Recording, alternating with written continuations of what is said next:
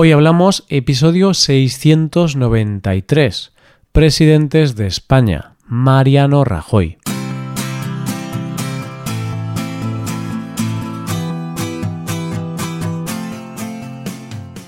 Bienvenido a Hoy Hablamos, el podcast para aprender español cada día. Ya lo sabes, publicamos nuestro podcast de lunes a viernes. Puedes escucharlo en iTunes, en Android o en nuestra página web Recuerda que los suscriptores premium pueden acceder a la transcripción completa del audio y a una hoja con ejercicios para trabajar vocabulario y expresiones. Hazte suscriptor premium en hoyhablamos.com.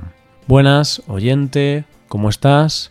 En este paseo por los presidentes de la democracia nos vamos acercando ya a la época actual, Hoy hablaremos del presidente que estuvo justo antes de Pedro Sánchez.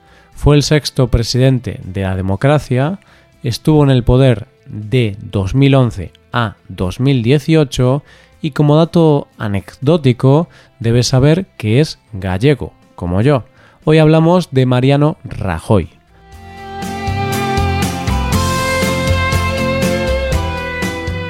La semana pasada veíamos cómo, tras el gobierno de José Luis Rodríguez Zapatero, España estaba inmersa en una gran crisis económica.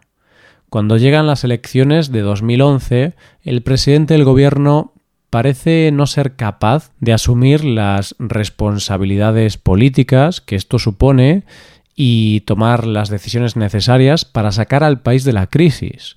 Y por lo tanto, los españoles deciden darle un voto de confianza al líder del Partido Popular, Mariano Rajoy, para ver si él es capaz de hacerlo mejor. Rajoy arrasa en las elecciones y se convierte en el sexto presidente de la democracia con mayoría absoluta.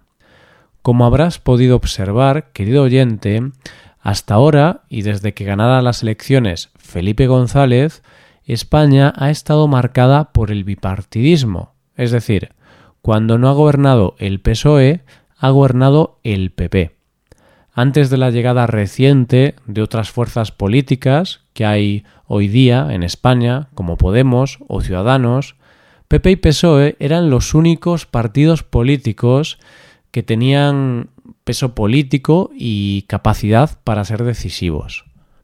Pero además, si te has dado cuenta, parece que estos dos partidos políticos, PSOE y PP gobiernan en momentos concretos y los votantes los eligen pensando en la situación actual del país. Me explico, oyente. El PSOE, para los españoles, es un partido político que, cuando ha estado en el gobierno, ha basado su programa en una política social. Se han centrado en el bienestar de los ciudadanos en cuanto a sus derechos y libertades, pero claro, al hacer esto ha dejado de lado la política económica y ha aumentado el gasto público. Pero el PP, para los ciudadanos, es una garantía en cuanto a política económica. Son capaces de regenerar la economía, eso sí, a costa de reducir el gasto del Estado y empeorar la política social y los derechos de los ciudadanos. No te estoy descubriendo la pólvora, porque básicamente es lo que a lo largo de la historia han sido las prioridades de los gobiernos de izquierdas y de derechas. Parece que en España, si la economía va mal, si estamos en crisis, votamos al PP. Y cuando ya está todo bien, en términos económicos, votamos al PSOE para recuperar derechos sociales. Así que, teniendo en cuenta esto, no fue ninguna sorpresa que durante la gran crisis los españoles votasen en masa al PP. Mariano Rajoy fue presidente del gobierno desde 2011 hasta 2018 pero su presencia en la política española viene de mucho antes. Era un viejo conocido de los españoles. Veamos un poco quién es Mariano Rajoy y cómo llegó a ser el sexto presidente de la democracia de España. Mariano Rajoy es licenciado de Derecho por la Universidad de Santiago de Compostela y con solo 24 años se convierte por oposición en el registrador de la propiedad más joven de nuestro país. Su carrera política empezó en Galicia, su tierra natal, formando parte de Alianza Popular, un partido político que años más tarde se convertiría en el Partido Popular. Allí fue elegido diputado en 1981 en las primeras elecciones autonómicas gallegas. Ha sido concejal por el Ayuntamiento de Pontevedra, presidente de la Diputación Provincial de Pontevedra y director general de Relaciones Institucionales de la Junta de Galicia y vicepresidente de la Junta de Galicia. Ha tenido muchísimos cargos. Pero a nivel nacional realmente se dio a conocer cuando ocupó varios ministerios y cargos en los gobiernos de José María Aznar. Aznar siempre dijo que no iba a estar en el gobierno más de ocho años, Así que en el 2002 le toca nombrar a su sustituto y finalmente nombra a Mariano Rajoy como sucesor, con la frase famosa de Mariano te ha tocado. y así llega a ser presidente del gobierno en 2011. Sus años de gobierno se pueden resumir en tres temas fundamentales economía, Cataluña y corrupción. Lo de la economía no es ninguna sorpresa teniendo en cuenta que estábamos en una crisis económica y había que tomar medidas drásticas para salir de esta situación. ¿Qué medidas tomó? Lo primero que hizo fue reducir el gasto público. Para ello redujo los sueldos de los funcionarios, paralizó la convocatoria de nuevas oposiciones para no tener que contratar a más funcionarios, disminuyó las subvenciones y redujo el subsidio por desempleo. Eso lo hizo para reducir los gastos, pero además tenía que subir los ingresos. Así que para lograrlo subió muchos impuestos, como el IRPF, que es el impuesto anual de la renta, el IBI, que es el impuesto de los bienes inmuebles, o el IVA, el impuesto que se aplica a la compra de productos. Lo llamativo de estas subidas de impuestos es que iban en contra de lo que había dicho en campaña electoral, es decir, estaba haciendo lo contrario de lo que había prometido. Como la economía no mejoraba y España estaba en un momento crítico, decidió reducir también los gastos en educación y sanidad.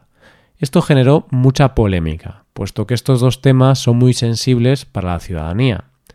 Otra medida para fomentar el empleo fue flexibilizar más el mercado laboral, por lo que el gobierno de Rajoy aprobó la reforma laboral en 2012 y provocó una huelga general.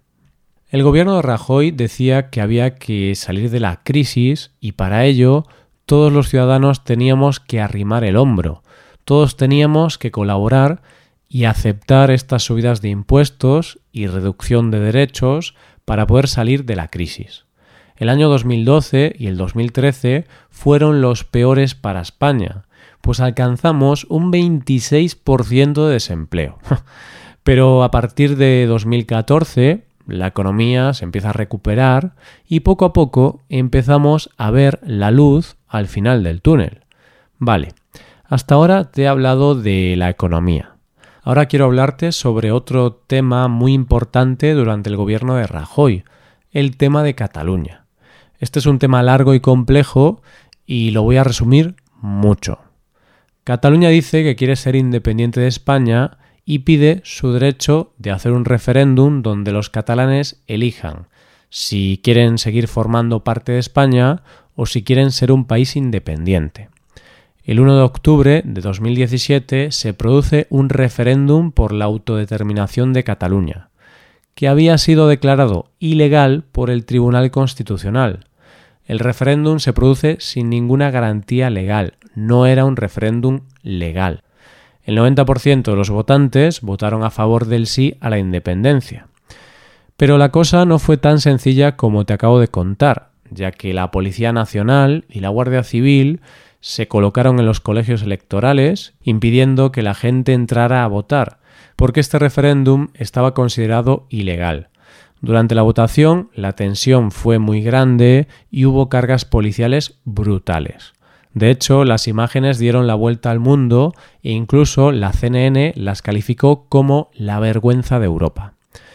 Después hubo una huelga general en Cataluña y hasta el rey tuvo que intervenir diciendo que en Cataluña se había violado la Constitución y los acusaba de deslealtad a España. Pero los catalanes siguen en sus trece. Consideran que el referéndum es válido y el 10 de octubre de 2017 el presidente de Cataluña Carles Puigdemont comparece en el Parlamento para hacer una declaración unilateral de independencia, diciendo que Cataluña se convierte en una república independiente de España. Después de esta declaración, Mariano Rajoy aprobó la aplicación del artículo 155 de la Constitución. Este artículo permite al Gobierno intervenir en la política y en la gestión de una comunidad autónoma cuando esta comunidad incumple las leyes. De esta manera, el Gobierno interviene en la comunidad y cesa al presidente de Cataluña y a todos los consejeros, disuelve el Parlamento de Cataluña y convoca elecciones anticipadas en Cataluña. ¿Qué pasó después? Pues que la declaración de independencia no fue reconocida por nadie, los políticos que hicieron eso fueron acusados de un delito y fueron detenidos. Han tenido un juicio y ahora todavía estamos esperando por el resultado de ese juicio, porque puede ser un juicio que pase a la historia. Por otro lado, el expresidente de Cataluña, Carles Puigdemont, huyó a Bruselas para evitar ser encarcelado. Y ahora hablemos del último tema importante del gobierno de Rajoy, la corrupción. Podemos considerar esto como la gran lacra de su gobierno. De hecho, esta fue la razón por la cual abandonó la presidencia del gobierno. Durante el gobierno de Rajoy se descubrieron muchos casos de corrupción ocurridos en los últimos años que implicaban al PP. Uno de los de más calado y que implicaba directamente a Mariano Rajoy fue el caso Bárcenas un caso en el que se demostró que el PP se había financiado de manera ilegal y que los miembros del PP cobraban sobresueldos de manera ilegal. Finalmente hubo un gran proceso judicial que condenó a muchos miembros del Partido Popular a varios años de prisión por delitos relacionados con la corrupción. Esta fue una de las mayores condenas por corrupción de la historia de la democracia. 29 personas fueron condenadas y en total suman una condena de 351 años de prisión. Quizá lo normal en ese momento habría sido que Mariano Rajoy dimitiese, pero no, de allí no lo echaban ni con agua caliente. Así que se produjo un evento que lo sacó del gobierno y que era la primera vez que se hacía en España se presentó una moción de censura contra Rajoy y esa moción de censura salió adelante, por lo que Pedro Sánchez sería elegido nuevo presidente del gobierno de España. De Rajoy es difícil destacar algo positivo. Podríamos decir que gracias a las medidas de austeridad España salió de la crisis. No lo sé, pero eso es algo que muchos españoles critican y hay que ser realistas. Nadie agradece la subida de impuestos y los recortes en derechos. Está claro que cogió el país en una situación nefasta, por lo que mucho más no podía hacer. Pero de cualquier manera se convirtió en el primer presidente de la historia al que expulsaron del gobierno mediante una moción de censura. Esto es todo, espero que os haya gustado el episodio y espero que haya sido de interés. Muchas gracias por escucharnos. Por último, te recuerdo que puedes ver la transcripción completa y una hoja de ejercicios para trabajar vocabulario y expresiones en nuestra página web. Ese contenido solo está disponible para suscriptores premium. Hazte suscriptor premium en nuestra web hoyhablamos.com. Nos vemos mañana con un episodio de Cultura Española. Muchas gracias por todo. Pasa un buen día. Hasta mañana.